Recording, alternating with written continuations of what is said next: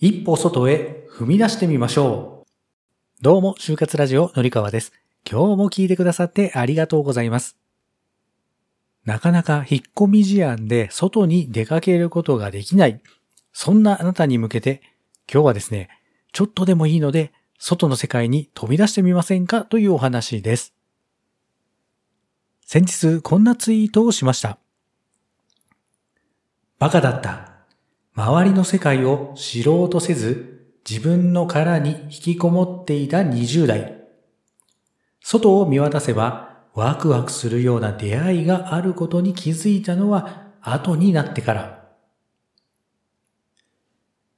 内側の内という字は、箱の中から人という漢字が少し外を覗いているように見えます。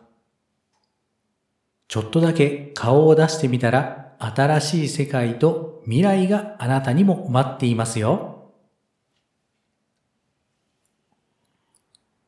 はい、という感じのツイートでした。いかがでしょうか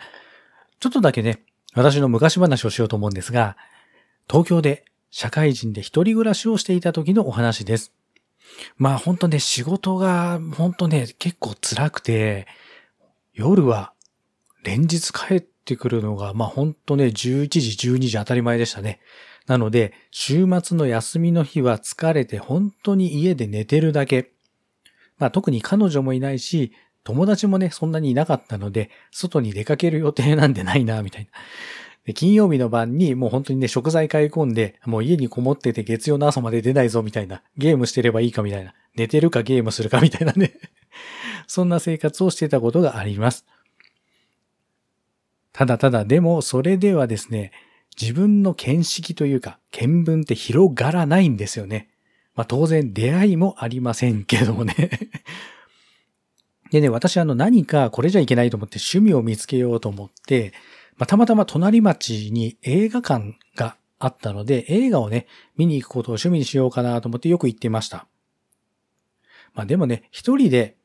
行動する、活動するっていうと、やっぱり人のつながりって増えないんですよね。で、その次に私がしたことというのが、オフ会に参加するでした。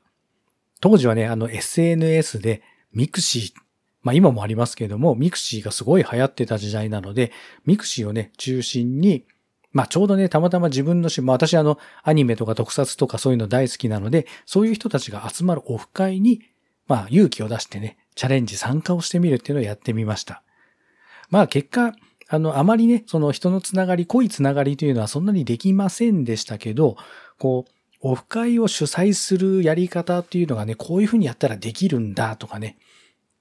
そういうのが分かっただけでも十分収穫あったかなというふうに思います。何よりも、ね、外に出かけていくきっかけができたというのが非常に大きいなというふうに思ってます。いやいや、そうは言っても私、やっぱり外に出るのがちょっと怖いです、苦手です。という方もいらっしゃると思います。もう本当ね、私と同じように行きやすいところからでいいです。まずは一人で出かけるみたいなね、あの、河原を散歩するとか、公園に一人で出かけるとか、そんなんでもいいですからね。なんか一人でね、あの、本屋に出かけるとか、そんなんでもいいので、行きやすいところから行ってみましょう。人と関わることを恐れずに、家から外に一歩出てみると、そこから見える景色、つながる人、経験できること、たくさん待っていますので、ぜひ一歩を踏み出してみましょう。今日も最後まで聞いてくださってありがとうございました。概要欄も見てくださいね。ではまた。